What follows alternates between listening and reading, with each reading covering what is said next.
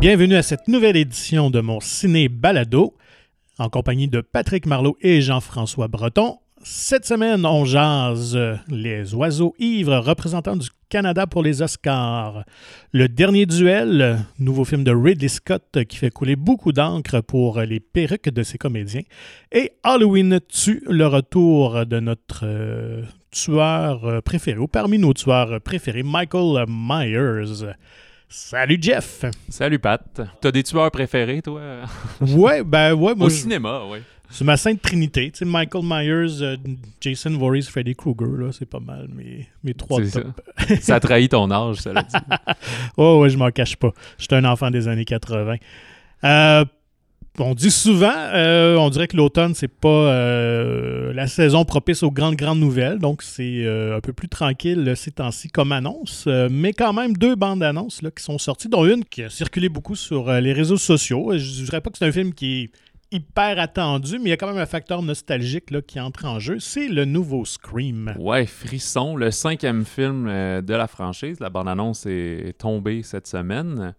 Euh, ça faisait 10 ans qu'ils n'avaient pas fait de film là-dessus. Et déjà, ce qui va être un peu mêlant, c'est qu'ils ont fait Scream, Scream 2, Scream 3, Scream 4, puis là, c'est Scream. Ouais, c'est pas Scream 5. Ouais, je pense Ah. que c'est parce que ce qu'on croit comprendre dans bande-annonce, c'est un peu un, un genre de soft reboot, parce que là, ça arrive euh, pas directement à... C'est Sidney Prescott, je pense, le personnage de Neve Campbell, mais là, plus à une nouvelle gang, puis eux avec euh, David Arquette, puis Patricia... Courtney Cox. Courtney Cox, Ouais, c'est ça. qui Qui n'est plus Courtney Cox Arquette Ouais, effectivement. puisqu'ils sont divorcés.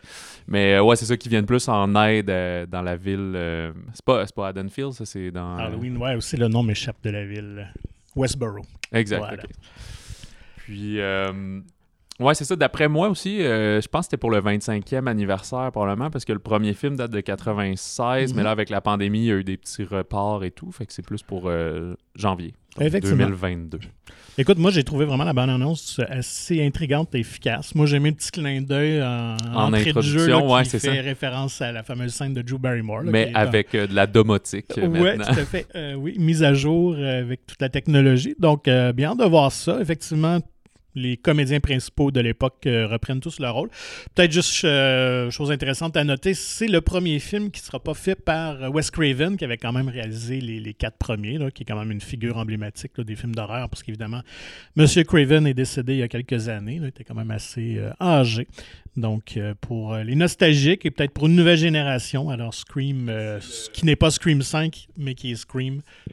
c'est le duo qui était derrière Ready or Not, qui est sorti en 2019, qui était plus comédie d'horreur, Ouais. avait euh, que j'ai pas vu, mais je sais qu'il y avait quand même Moi de, de plus, bonnes critiques. là. Exact, ouais, c'était pas juste un, un horror flick, mais euh, ouais, ça avait capté l'attention de plusieurs personnes. Ouais, puis je pense qu'ils vont justement probablement amener cette bonne dose-là, un peu d'autodérision, parce que c'est ce qui fait un peu la renommée des films Scream, là, c'est que ça se prend pas euh, au premier degré. Là, on joue sur évidemment les, les codes de- du genre du film d'horreur et tout ça. Fait que euh, je pense que c'est un petit peu la petite twist originale euh, que le premier film amenait à l'époque. Exact, juste pour finir le, le- dans la bande-annonce, la mention de, justement, c'est le personnage de, de, de, de Neve Campbell qui dit euh, I've been through this a lot », j'ai déjà vécu ça plus souvent qu'à mon tour. ouais, en effet. Et je dois avouer que moi, j'avais un crush sur Neve Campbell dans le premier film de Scream, que je ne connaissais pas comme actrice parce qu'elle était connue plus pour une série télé, mais euh, quand je l'ai vue pour la première fois à l'écran, ça fait Oh, c'est qui cette demoiselle-là? Ben voilà, euh, elle a été castée, entre autres, pour ça. Eh oui. Autre film d'horreur, donc c'est la semaine des films d'horreur. Ben, c'est le mois d'octobre, Ben c'est le mois de oui, l'Halloween. ben oui. Fait que oui, on annonce tous les films d'horreur, effectivement. qui lui sortira en février. C'est The Black Phone, euh, une nouvelle production euh, de Blumhouse, Jason Blum, euh, qui est associé à peu près à tous les, les gros films d'horreur des, des 10-15 dernières années. Euh, réalisé par Scott Derrickson, qui nous avait donné le Doctor Strange de Marvel. Donc, il n'était pas revenu pour le deuxième film, s'entendait pas avec Marvel sur la direction à prendre. Donc, il a décidé de faire tourner ce petit film d'horreur-là. Euh, écrite euh, une adaptation de nouvelle de Joe Hill. Moi, c'est ce que je trouve intéressant. Joe Hill, c'est le fils de Stephen King. Euh, un écrivain, euh, auteur de bande dessinée. Il a fait entre autres l'excellente série de BD Lock and Key, qui a été adapté en streaming, donc qui est, qui est, très bien aussi. Euh, mais ce qui est peut-être le plus surprenant dans le film et dans la bande-annonce qu'on voit, c'est Ethan Hawke dans le rôle d'un méchant, d'un tueur. Ouais, c'est vrai. On l'avait pas vu dans un film d'horreur depuis euh, Sinister en 2012, mais là, il était le, protagoniste, si on veut. Puis, euh, ouais, c'est ça. Ethan Hawke joue dans vraiment beaucoup de films, là, plus qu'on pense. Il y a des grosses productions, beaucoup de films indie, du drame, de l'action, du romantique. Il est vraiment partout. Ouais, il est très versatile. Exact, c'est ça. C'est quelqu'un, je pense, qui aime beaucoup jouer. Fait que euh, il dit oui à tous les projets qui sont généralement intéressants, même s'ils n'ont pas des, des, euh, des, sorties larges puis qui restent méconnus. C'est rarement des fiascos. Et euh, ouais, fait que c'est quand même audacieux d'être le, le l'antagoniste qui va séquestrer un enfant. Oui. Donc, on suit justement cet enfant-là va être enfermé dans une pièce où il y a un téléphone, un vieux téléphone qui ne fonctionne pas et dans le fond, euh, va se mettre à sonner. Il va entendre les voix des autres enfants, des, autres victimes de ce personnage-là qui vont l'aider à s'échapper. Donc, un côté très surnaturel là, au film, là, on s'entend. Euh, mais euh, en tout cas, bonne annonce très efficace et surtout le look du quand il se met en mode tueur des ténors avec son masque étrange, assez réussi. un peu à ce qu'on voyait des fois dans la purge, là, mais ouais, c'est troublant. Là. ouais, les, les masques, on la cote. Donc, sinon, euh, petite annonce euh, pour les amateurs de films de super-héros et Marvel en particulier. Ben, on a confirmé cette semaine, euh, en fait, James Gunn, le réalisateur de Les Gardiens de la Galaxie 3, qu'il y aurait le personnage d'Adam Warlock. donc, pas un personnage qui est très connu du grand public, mais parmi les fans finis des bandes dessinées Marvel, c'est quand même un personnage assez important qu'on avait teasé un peu sa présence. à la fin du deuxième d'un scène post-crédit. Fait que là, on pourrait penser qu'il commencera pas comme euh, un allié des gardiens, mais peut-être comme un, ennemi à ce moment-là. Probablement, et finalement, vont devoir euh, travailler ensemble. Parce que je sais que dans les, dans les bandes dessinées, dans les différentes histoires au cours des années, il devenait un membre des Gardiens de la Galaxie. Donc, est-ce qu'à la fin. On ça sort pas de nulle part. Là, Non, vraiment pas. Et c'est vraiment un personnage associé à l'univers cosmique de Marvel parce qu'il vient d'une autre dimension euh, et tout ça. Donc, une espèce d'entité cosmique. Et on est vraiment. On navigue beaucoup là-dedans dans les prochaines années avec les différentes productions de Marvel. Puis l'annonce de James Gunn venait aussi euh, du fait qu'il a annoncé qu'il allait interpréter ce cher euh, Adam Warlock. Puis c'est le jeune euh, Will Poulter qu'on a vu récemment dans Midsommar, mais aussi dans Détroit, qui était très haïssable dans ce film-là. Ouais, moi je le connais surtout pour la comédie euh, Nous sommes les Miller, We're the Millers. Ah oui, c'est ça. C'était très drôle euh, dedans d'ailleurs. Donc encore une fois, un peu un choix champ gauche. James Gunn nous habitue à des castings quand même assez audacieux, mais ça paye toujours. Ben, c'est aussi que là, on va avoir un Adam Warlock de, je vais pas vérifier, mais comme 25 ans. Là, ouais, ok, peut-être un petit peu après, mais fait que ça, il me semble qu'il n'y a pas de date, James Gunn. Euh, C'est-tu en 2022? Oui, oui. OK. probablement l'été prochain. Ouais, c'est ça. Là, où, là, je me rappelle plus, parce que je pense qu'il y a quatre productions Marvel l'an prochain. C'est une grosse, grosse année. Mais c'est pour 2022, assurément. OK. Donc, à l'affiche cette semaine, euh, ben, trois films euh, très différents les uns des autres. Un film québécois quand même assez attendu. En fait, quand est sortie la nouvelle qu'il représenterait le Canada aux Oscars, la course, euh, donc ça générait évidemment euh, beaucoup d'intérêt. Euh, c'est Les Oiseaux Ivres. Oui, exact, Ivan Grabovitch, qui est un immigré installé au Québec depuis plusieurs années. Alors, lui, il n'avait pas réalisé de film depuis Roméo 11 en 2011. Et il le co-scénarise avec sa conjointe Sarah Michara. Et elle, elle s'occupe euh, surtout aussi de la direction photo. En fait, c'est ça son métier euh, de tous les jours. Elle fait la direction photo, la cinématographie. Euh, sur une trentaine de projets, là, dernièrement, elle avait fait My Salinger Year de Philippe Falardeau, La Grande Noirceur de Maxime Giroux, ou encore Tudor Nicole de Stéphane Lafleur. Fait que c'est pas, pas à ses premières... Effectivement. ses premiers pas. Euh, avant euh, d'attaquer le synopsis, je veux dire un peu, euh, dans le film, on retrouve Hélène Florent, qu'on a vu dans Maria Chapdelaine, qui est encore à l'affiche. Fait que oui, beaucoup de rôles de, à la ferme et de ressources à, la terre pour Hélène Florent cet automne. Claude Legault, qui n'a pas besoin de présentation. Et Marine Johnson, qu'on avait vu dans La petite fille qui aimait trop les allumettes et plus récemment La déesse des mouches à feu. Mm-hmm. Et principalement, c'est plutôt euh, Jorge Antonio Guerrero qu'on a vu dans Roma. Fait que ça nous amène au synopsis. Pourquoi des Québécois et des Mexicains? Ben, c'est surtout la quête de Willy, le personnage de Guerrero, qui euh, cherche à retrouver comme son amour perdu, qui a quitté le Mexique. Alors ça l'amène, lui, du Mexique au Canada, à venir travailler sur euh, la ferme des Bécottes, donc euh, les, les, deux parents et leur fille. Fait que c'est le, le, mélange de culture, là, dans le fond, sur une ferme de laitue, principalement, en banlieue de Montréal. Puis tout ça va comme croiser leur destin un peu. Oui, parce que chacun des, personnages qu'on suit, ils ont chacun une histoire propre. Donc la fille qu'on va suivre, elle qui essaie de probablement se trouver une vie un peu plus excitante euh, dans la grande ville de Montréal. Euh, donc elle euh, serait impliquée euh, dans différents une situation un peu déplorable pendant la tenue du Grand Prix euh, de Montréal. Euh, donc, le couple d'Hélène Florent Claude Legault, donc le mariage boit un peu de l'aile et euh, ce personnage-là, donc de Willy, qui veut renouer avec sa flamme, qu'il y avait au Mexique. Euh, ce que je trouve intéressant du film, c'est euh, son histoire, en fait, parce que c'est une réalité qu'on voit de plus en plus. On croise beaucoup ces, ces Mexicains-là qui viennent travailler euh, au Québec pendant la, pendant la saison estivale et tout ça. Donc, c'est intéressant, je trouve, comme histoire. De, de, raconter un peu leur quotidien et tout ça, ça je trouve que c'était vraiment très bien fait. Ben exact. en entrevue, Yvan, il disait que l'idée lui est venue comme ça. Il revenait d'un tournage là, où, euh, à peu près en 2005-2006, puis il avait vu comme une, une, file de Mexicains devant la banque, puis il était comme en, justement en banlieue de Montréal, il comprenait comme pourquoi il y en avait autant. C'est là qu'il a appris qu'il y avait des travailleurs étrangers qui venaient au Québec l'été pour nous aider avec euh, nos récoltes. Fait que le scénario a commencé à, à germer là, le, dans sa tête. Ça fait comme 15 ans déjà. Quand même. Avant qu'il arrive là, puis que ça il implique sa conjointe euh, dans le projet.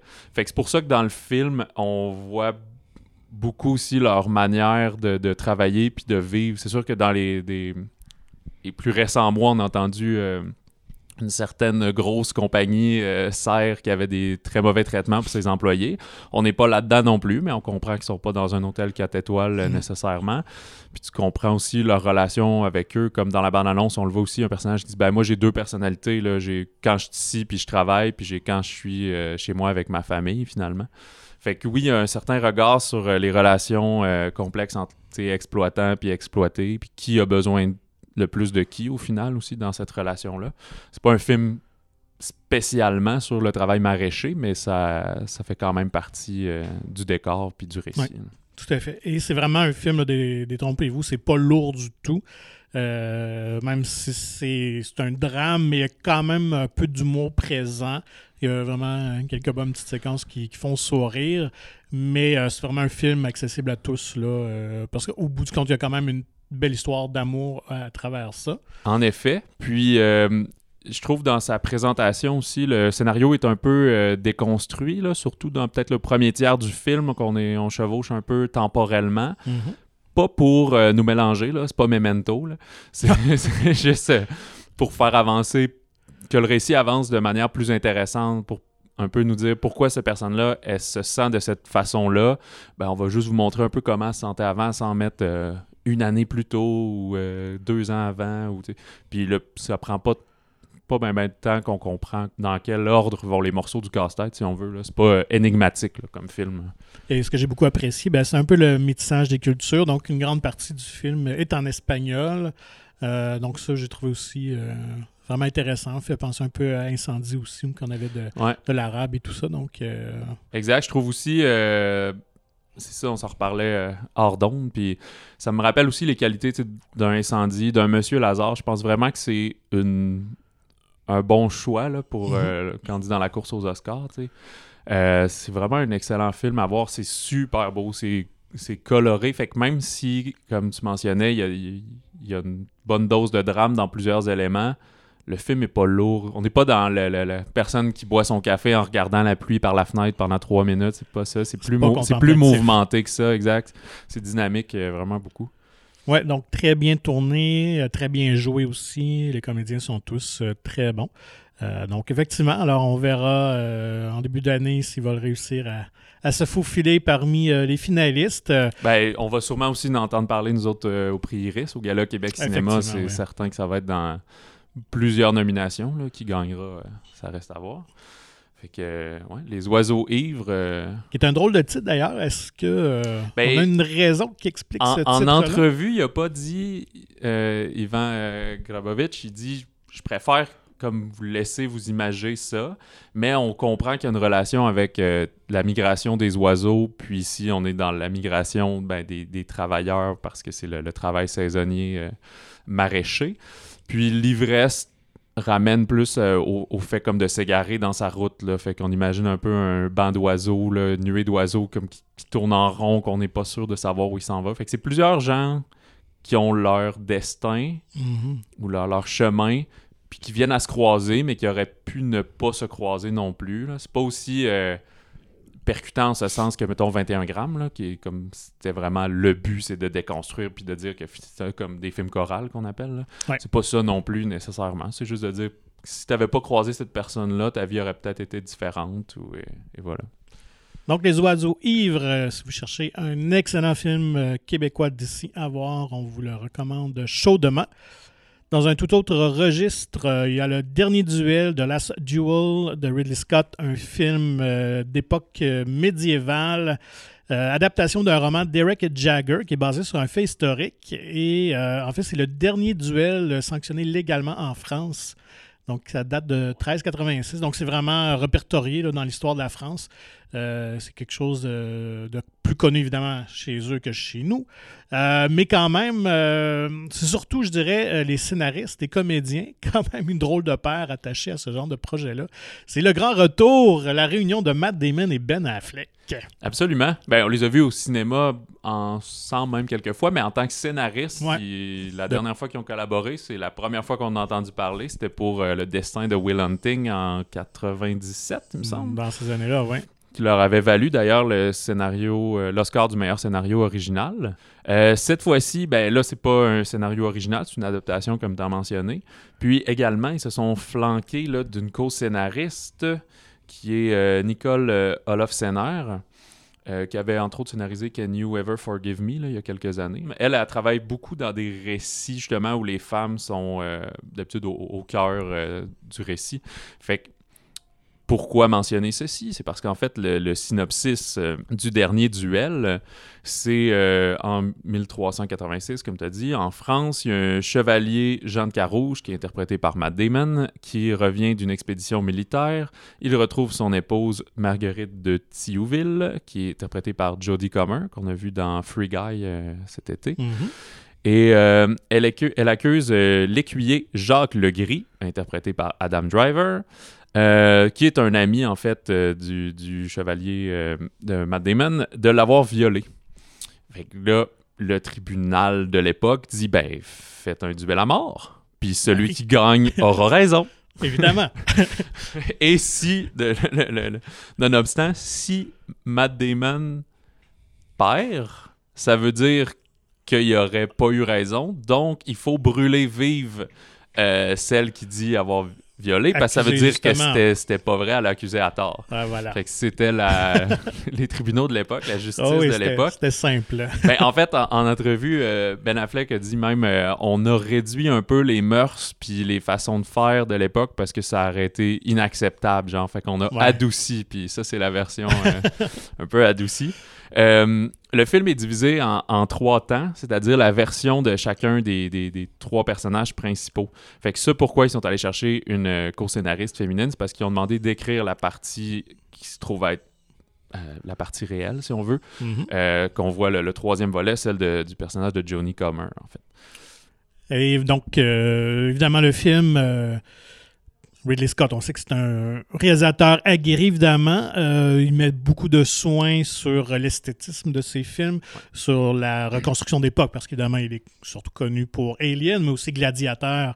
euh, qui avait été un grand, grand succès il y a une vingtaine d'années. Euh, donc, euh, quand même fait plusieurs films historiques, dont son premier qui était Les Duellistes en 1977, qui se passait pendant la guerre napoléonienne. Donc, on fait un souvent un petit, euh, un petit rappel à ce sujet-là en termes de, de thématique. Donc, euh, à ce niveau-là, c'est certain qu'on est très, très bien servi.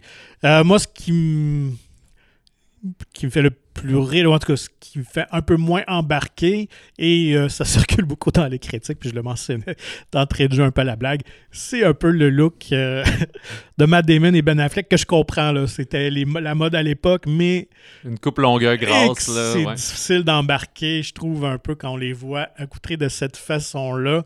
Peut-être parce qu'on les connaît trop, peut-être avoir des comédiens moins connus, ça aurait mieux passé. Mais euh, puis je trouve que c'est un- c'est des drôles de choix, honnêtement, là, pour jouer des, des Français à l'époque médiévale. Je suis pas sûr que j'aurais Ben, en pris fait, cette route-là. Mais Moi, bon. si tu m'amènes. Tu sais, je pense que les, les looks dans la bande-annonce, c'est flagrant, mais une fois dans le film, Ouais. on vient à l'oublier, à, à prendre part à l'univers. Cela dit, moi, c'est quelque chose que j'ai de la misère un petit peu. C'est. Dans le fond, c'est un récit français qui se passe en France par des Français, puis c'est tourné par des Américains. tu sais. Et voilà. Fait que- mais c'est pas le premier film qui est comme ça. Il y a des gens que ça dérange pas du tout. En fait, si vous allez le voir aussi en version doublée euh, en français, euh, ça, ça paraît encore moins. Mm. Mais il disait d'ailleurs qu'il voulait pas parler non plus un vieil anglais britannique parce qu'on était à l'époque de la guerre de 100 ans où les Français se battent avec les Britanniques, fait que ça aurait pas de sens. Fait qu'ils ont pris une espèce de entre les deux, là, d'un un espèce d'anglais qui est pas trop contemporain, mais pas qui est old school britannique. Euh, mais je le pardonne quand c'est un excellent film, puis ici, je pense que c'est un très bon film. Ben, oui, le propos euh, est très intelligent. C'est vraiment un film pour adultes dans le sens où c'est un film euh, qui, qui- qui est très verbomoteur, qu'on parle beaucoup. C'est pas un film d'action, là. Euh, donc, on est vraiment dans le drame. et vraiment mené de, de bonne main de, de Ridley Scott. Ouais, c'est ça. Autant il l'avait peut-être perdu ou échappé un peu en parlant de mener de main. Il l'avait peut-être échappé dans ses derniers films qui avaient été plus oubliables, mettons. Ouais.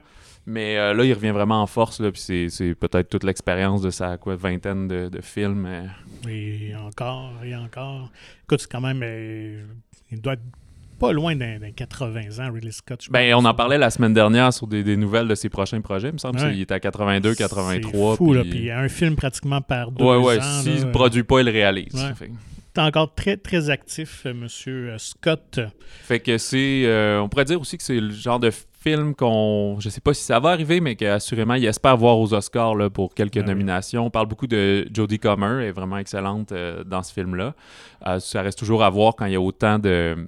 La distribution est autant large. Est-ce que c'est, une- c'est un rôle principal ou c'est plus un rôle secondaire? Mm. Puis Ridley pourrait s'en tirer euh, assurément avec une nomination de réalisateur euh, pour celui-là. Très bonne chance, mais euh, c'est sûr que dans toutes les catégories, euh, direction artistique, costume et, et autres, peut-être son aussi, là, on devrait peut-être le voir apparaître.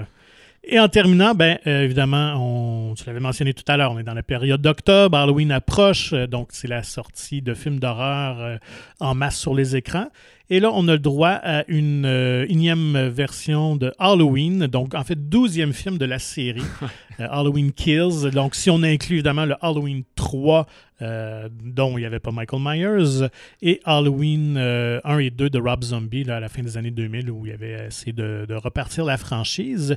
Mais c'est une suite du Halloween de 2018, donc qui était sorti euh, il y a trois ans, mais qui était lui une suite directe du premier film. Là, Fait que c'est comme le officiellement 12e, mais officieusement 3e. Effectivement, disons ça comme ça. Alors, si je peux revenir en arrière, en 1978, il y a le premier Halloween, le classique, avec Jamie Lee Curtis, évidemment dans le rôle de Laurie Strode, qui est la proie de Michael Myers. On a fait plusieurs suites au fil des années, euh, avec plus ou moins de logique. En 2018, donc, on a reparti, on a eu la bonne idée de faire une suite directe au premier film en éliminant là, toutes les autres, euh, les autres suites euh, au fil des années. Euh, donc, une suite qui se passait directement 40 ans plus tard. Et, Et Jamie le- Lee Curtis revenait, justement. Oui, qui reprenait son rôle. Et ce qui est intéressant dans ce film-là, c'était vraiment la façon qu'on a traité le personnage. C'est vraiment victime d'un syndrome post-traumatique en mode survie, euh, qui était vraiment traumatisé par ces attaques-là. Et euh, évidemment, euh, sa fille et sa petite-fille. Donc, c'était les trois générations de femmes aussi qui étaient confrontées aux tueurs. Donc, vraiment des rôles féminins assez forts. Et puis, ben, le film avait vraiment eu un succès monstre, là, je pense, au-delà même des attentes du studio. Ah ouais, ça avait Euh, battu plusieurs records de box-office pour la, fin de semaine à laquelle il était sorti. Il me semble qu'il était sorti plus euh, la première fin de semaine d'octobre, je pense. Peut-être un peu chose. plus tôt, Ouais. effectivement, mais il jouissait déjà d'un bon buzz. Euh, Il y avait, je me souviens, la première avait lieu au Festival de film de Toronto. Et euh, écoute, le film avait terminé au box-office avec au-dessus de 250 millions, ce qui est énorme pour un film de ce genre-là. Euh, donc, on a décidé évidemment de faire une suite, mais euh, ce qui est intéressant, euh, donc le film est scénarisé et réalisé entre autres par David Gordon Green, qui est surtout connu pour ses comédies genre de Pineapple Express et de Sitter avec Jonah Hill. Mais c'est un grand, grand fan d'Halloween, un grand film de fan d'horreur. Donc, lorsqu'il a approché Jason Bloom de Blumhouse, le producteur qui détenait maintenant les droits, il y avait une histoire, il y avait une histoire sur deux films en fait. Il voulait vraiment tourner deux films, euh, euh, un à la suite de l'autre, et les sortir euh, rapidement. Puis il s'est ravisé en, en cours de, de pré-production du premier. Il a dit ah, ben, on, faisons le premier, voir si ça fonctionne bien. Puis après ça, on tournera un deuxième. Parce qu'évidemment, l'idée c'est que si le premier film ne fonctionne pas et est détesté, ben On tire la plug. Là, Ouais, ouais. puis c'est ça. Sais, pour lui, c'était dur. Écoute, on va travailler un an sur un autre film et que personne ne veut voir. Là, fait que euh, c'est pas la situation idéale.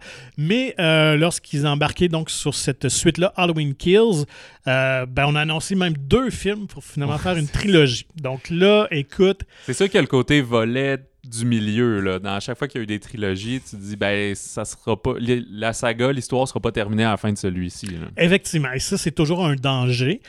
Surtout que le- le- l'autre d'avant, donc le Halloween de 2018, honnêtement, moi, j'ai trouvé que c'était une suite parfaite, un, vraiment un mix parfait de nostalgie, euh, mais euh, avec une certaine réinvention, euh, réinterprétation des personnages. Et ça aurait pu se terminer comme ça et ça aurait été parfait. Donc là, lorsqu'on a annoncé cette suite-là, il faudrait que oui, il faut que ça soit un peu justifié. Est-ce que ce l'est? Je dirais pas vraiment. Mais euh, évidemment, on a euh, augmenté le- la cadence en termes de, de meurtre et surtout euh, de, de- de côté graphique de, la chose. Parce que le premier Halloween, si on le compare aujourd'hui, c'était relativement très très soft. Il n'y avait même ouais, pas ouais, de sang. C'était du bon ketchup Ouais, on pour voyait- le peu qu'il y avait. Là, ouais. Tout à fait, c'est ça. Donc là, on est vraiment quand même dans des scènes de meurtre assez graphiques. Mais on retrouve donc tout le monde. En fait, Jamie Lee Curtis revient dans ce rôle de Laurie Strode. Euh, Judy Greer dans le rôle de sa fille Karen. Moi, la jeune Andy euh, Matichak, qui était la révélation du premier, revient dans le, rôle de la petite fille d'Allison. Et euh, donc, pour incarner Michael, en fait, on est allé chercher un nouveau venu qui était plus un cascadeur, James Jude Courtney, mais le Michael Myers de l'époque, qui est Nick Castle, qui, qui est son vrai nom, avait rejoué Michael pour une courte scène dans le film de 2018 et il revient aussi euh, pour Halloween Kills parce que lui aussi quand même assez âgé, le monsieur Castle. Et euh, en fait, c'est un cinéaste. hein. Je ne sais pas si tu connaissais l'histoire de Nick Non, non, Castle. je sais pas, vas-y. C'était un ami de John Carpenter qui euh, il avait étudié à la même école que lui et tout ça. Et donc, il avait travaillé sur, sur les, les- les films précédents de, de Carpenter. Et il voulait juste être sur le tournage, tu sais, juste pour, pour s'amuser, être là pour tout, et tout ça. Fait que euh, John Carpenter, il a dit, ben écoute, euh, enfile le costume, voir. Puis euh, finalement, il aimait sa démarche. parce qu'il venait d'une famille de danseurs. Fait qu'il y avait comme une certaine démarche. Donc, ils lui ont donné le rôle de Michael Myers. OK. Alors, c'est comme ça. Qui Et- était dans le premier, c'était juste The Shape. Ouais, donc on n'a même pas, ça c'est dans le générique qui est de Shape. Euh, et plus tard, ben, il va réaliser des films comme The Last Starfighter puis The Boy Could Fly dans les années 80. Donc on va quand même connaître euh, un certain succès là, avec des films plus, plus familiaux. Donc M. Castle donc, reprenait euh, une, courte, une courte scène, évidemment, euh, dans ces films-là. Et Halloween Kills, ben, un peu à l'image de la première suite d'Halloween à l'époque, le Halloween 2, ben, se déroule dans la même nuit. Euh, donc, on reprend vraiment où le lui de 2018 était terminé, donc avec la maison en feu Alors Michael Myers. Qu'on l'a laissé pour mort, ben finalement, il est pas mort. Effectivement. Ben, ça, on le voit amplement dans la bande-annonce. Les pompiers arrivent, vont éteindre le feu et euh, vont réussir à libérer Myers de, de son emprise. On ne sait pas trop comment il va avoir survécu tout ce temps-là à ces flammes-là, parce qu'en voyant le film, c'est comme... il- forces diaboliques. Eh oui, écoute, il y a un instinct de survie incroyable.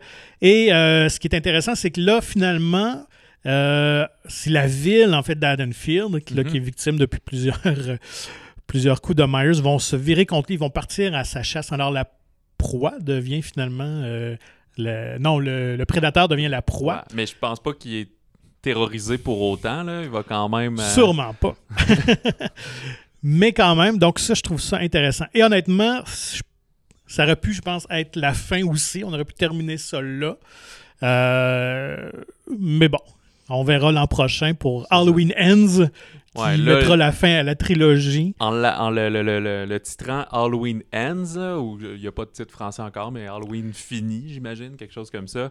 Là, il va falloir qu'ils arrêtent. euh, Ils vont pas étirer la trilogie, la trilogie en Ah, quadrologie. écoute, là, je pense pas. Je pense que ça va être vraiment la fin du ça. Michael Myers comme on le Exact. connaît. Parce que d'une part, le personnage, dans la chronologie des films euh, début 61, 61, en fait en 2018, puis ça se passe 40 ans premier, puis dans le premier film, il y avait 21 ans lorsqu'il s'échappe de l'asile. Donc, je pense que ce serait une bonne façon de le terminer là. Et si éventuellement on repart la franchise, c'est ce qui va arriver. Parce que ces personnages-là sont trop connus, sont trop importants pour les studios. Donc, on pourrait vraiment repartir sur autre chose. Mais euh, sachez donc, pour ceux qui veulent vraiment un bon film d'horreur, euh, avec beaucoup de sang, de meurtre, euh, vous serez bien servi. Et ce qui est le fun, c'est qu'on ramène aussi beaucoup de personnages du premier film, je vous en dis pas plus. Ouais, des, jeunes qui sont rendus Ouais, des- peut-être plus vieux. et Effectivement. tout. OK. Donc, Fait que c'est ça, ça. Faut quand même avoir vu celui de 2018 oui, à tout le moins là, pour apprécier. assurément, parce qu'on est vraiment dans la suite de l'action euh, dans, dans cette même nuit-là. Donc, euh, et en terminant, ben, euh, savais-tu aussi pour le costume, ben, en fait pour le masque de Michael Myers, d'où vient ce fameux masque-là qui est devenu iconique parce qu'il fait partie de la culture populaire? Ben là, je me demande si tu veux que je réponde vraiment ou tu veux que je dise non, Patrick. Ben, tu peux répondre parce que je pense que je te l'avais dit. OK. euh, c'est un masque de euh, du capitaine euh, Kirk, c'est ça? Ben oui. William Shatner, c'est ça? Effectivement, c'est le visage de William Shatner. En fait, dans la description du scénario, c'était juste mentionné que Myers porte un masque euh, à la forme humaine, vraiment aux couleurs très pâles, mais sans expression. Et Tommy Lee Wallace, qui était directeur artistique, ne savait pas trop quoi faire avec ça. Il est allé dans un magasin de costumes. Il a pris deux masques. Il y avait un masque de clown et il a vu celui-là, le masque de, Captain Kirk, euh, qu'il trouvait quand même intéressant, justement, qui, est un peu figé. Alors, euh, ce qu'il a fait, il a agrandi les trous d'yeux, il l'a peinturé d'un blanc bleuté et euh, il a rasé un petit peu les, favoris. Et puis, finalement, ils ont essayé ça sur le comédien et ça a été la magie du Le cinéma. coup de foudre. Ah, ils ont dit, ah ouais, c'est vraiment creepy, c'est vraiment étrange. Et euh, c'est passé à l'histoire. Tout ça pour euh, la modique somme de 1,98$. ouais, c'est pas pire. Alors, En plus, comme- puis son habit, c'est comme une, une chienne de mécanicien à peu près. Là. Fait que, voilà, euh, c'est comment maximiser un petit budget. c'est ça. Mais c'est drôle l'idée d'avoir un masque de William Shatner en Capitaine Kirk. En costume d'Halloween et autres, il existe des masques de méchants, là, comme Mhm. Des masques qui sont une face ravagée. Mais d'avoir un masque qui est une face normale, je trouve ça très bizarre. Ça doit toujours avoir l'air étrange. Et effectivement. Et euh, vraiment, l'effet passe très bien au cinéma parce que, écoute, à chaque fois qu'on le voit, je tripe bien gros sur son visage, son look. Et c'est souvent la force de ces personnages-là. C'est la même chose avec Jason Voorhees et son euh, masque de hockey iconique, évidemment. Donc, quand le look des méchants, des tueurs, euh, vraiment frappe l'imaginaire, ça fait, euh, Ben, ça fait de la magie. Je pense que c'est là aussi que les films perdurent dans le temps. là. Ouais, vraiment. Et euh, fait que ouais, c'est une excellente sortie cinéma là, si vous voulez mettre dans le bain de l'Halloween. Surtout euh, les films d'horreur, je trouve que ça fait partie des films à voir euh, en gang et en gang d'inconnus. C'est plus c'est plus fort sur les réactions. Je trouve ça C'est clair. Ah oui, c'est voir. une cool expérience. Les comédies les films d'horreur, c'est vraiment deux genres qu'il faut voir ensemble et être dans la, dans la réaction Dans un des bain gens, de dans foule, un là. bain de foule. Ouais. ah ouais, tout à fait. Tout à fait, effectivement. Et sinon, euh, il y a plusieurs autres sorties cette semaine euh, qui sont peut-être un peu plus limitées. C'est pour ça qu'on en parle moins en profondeur. Fait que selon où vous êtes dans la province, peut-être y avez-vous accès. Il y a le drame romantique Bergman Island avec euh, Tim Roth et Vicky euh, Krieps qu'on a vu dans Phantom Thread et Old euh, cet été. Alors c'est un couple de cinéastes qui s'installe pour écrire pendant un été euh, sur l'île suédoise de Faro où a vécu euh, l'iconique réalisateur Bergman. Puis à mesure que leurs scénarios euh, respectifs avancent, il y a comme une espèce de frontière entre la fiction et la réalité qui se brouille. C'est comme s'ils se racontent leur scénario. Fait qu'on voit la personnification de leur scénario par d'autres personnes. C'est vraiment un, un drame un peu sympathique qui peut rappeler des Woody Allen, si vous Parfait. êtes dans ce genre-là. Mhm. Euh, Il y a plusieurs documentaires aussi qui prennent l'affiche. Euh, le documentaire québécois La coop de ma mère sur un groupe de résidents et voisins qui tentent de former euh, une communauté gérée collectivement. Euh, le documentaire sportif Les sorcières de l'Orient sur les joueuses japonaises de volleyball qui avaient remporté l'or euh, contre toute attente aux Olympiques de Tokyo en 64. Ça fait beaucoup d'images d'archives et des entrevues aujourd'hui avec euh, ces joueuses-là, ces Mhm. athlètes-là. Le documentaire Fanny de Right to Rock sur euh, un groupe garage rock euh, qui est devenu méconnu, mais qui avait été à l'époque le premier groupe intégralement féminin à signer sur un major. Je pense Oh. que c'était les Warner Records, je pense. Et il y a euh, finalement le drame Mass, qui je crois est juste disponible en anglais. C'est euh, ça, c'est dans le super dramatique, euh, mes amis, où euh, deux couples de parents, ceux d'une victime d'une tuerie dans une école et ceux de les parents de celui qui a commis l'acte, Oh. qui se rencontrent pour tenter de faire la paix avec euh, ce qui s'est passé. Ça, ça doit être quand même assez Ouais, intéressant. mais c'est le genre de film qui peut ressortir, euh, si, de mémoire, c'est une production américaine, fait que ça peut ressortir aussi pour euh, certaines performances peut-être euh, aux Oscars, là, Mhm. dépendamment du push et du lobbying qui sera fait derrière. Là. C'est- En tout cas, c'est- vraiment un sujet original, honnêtement. là. Euh, oui, on avait eu aussi il y a quelques années comme euh, We Need to Talk About Kevin avec euh, Tilda Swinton, qui était ça comme les parents d'un d'un tueur, de- de- d'un mass murder, là, d'une tuerie dans une école, comme la vie avant, après, pourquoi c'est arrivé. Puis Mm. c'est sûr que c'est comme. Pas un fait vécu comme tel quand c'est écrit, c'est inspiré de, de, de dire et autres, puis on, on s'image comment on pourrait le ressentir. Mais ouais, c'est des films très lourds, mais tristement d'actualité. hein, Ouais, fait que- écoute, oui, oui. euh, alors, sur cette note euh, Mossad, c'est ce qui conclut euh, ce balado. Alors, revenez-nous la semaine prochaine où nous vous parlerons, je ne sais pas si vous avez entendu parler, il y a Denis Villeneuve qui sort le film euh, Dune? Dune? Dune, c'est quoi ça? c'est ça. Est-ce que ça serait un euphémisme de dire que tu es très excité, Patrick? Oui, je dois confesser que je n'ai jamais lu les romans. Euh, donc, peut-être moins excité que d'autres qui sont férus de l'univers euh, de, Frank Herbert. Mais euh, oui, parce que c'est un projet euh, mythique euh, qu'on attend depuis longtemps, qui a été souvent tenté d'être adapté une fois à l'écran avec plus ou moins de succès. Et là, avec Denis Villeneuve derrière cette production-là, et surtout avec tout le casting aussi, écoute, une brochette de comédiens exceptionnelle. Vrai- oui, vraiment très curieux euh, de, le fin- de le voir enfin. Fait que si vous avez hâte, on vous en parle la semaine prochaine. Si vous êtes tanné d'entendre parler de Denis Villeneuve puis qu'on parle depuis des un an euh, de ce film-là, ben on en parle la semaine prochaine puis après on passe à autre chose. Pour nous contacter, si vous voulez nous parler de, de, de choix de films, de ce que vous êtes allé voir en fin de semaine, des commentaires sur le balado, ça nous fera plaisir de vous lire et de vous répondre. Écrivez-nous au balado au singulier à commercialmonciné.ca. Et comme à chaque semaine, nous vous invitons à vous procurer gratuitement le magazine Mon Ciné. Il est disponible en version numérique ou physique dans plusieurs cinémas de la province. D'ailleurs, la nouvelle édition euh, approche, celle de novembre-décembre, ça en vient. Visitez le monciné.ca pour plus d'informations. Merci Patrick. Hey, bon cinéma tout le monde. Bon cinéma d'horreur à tous.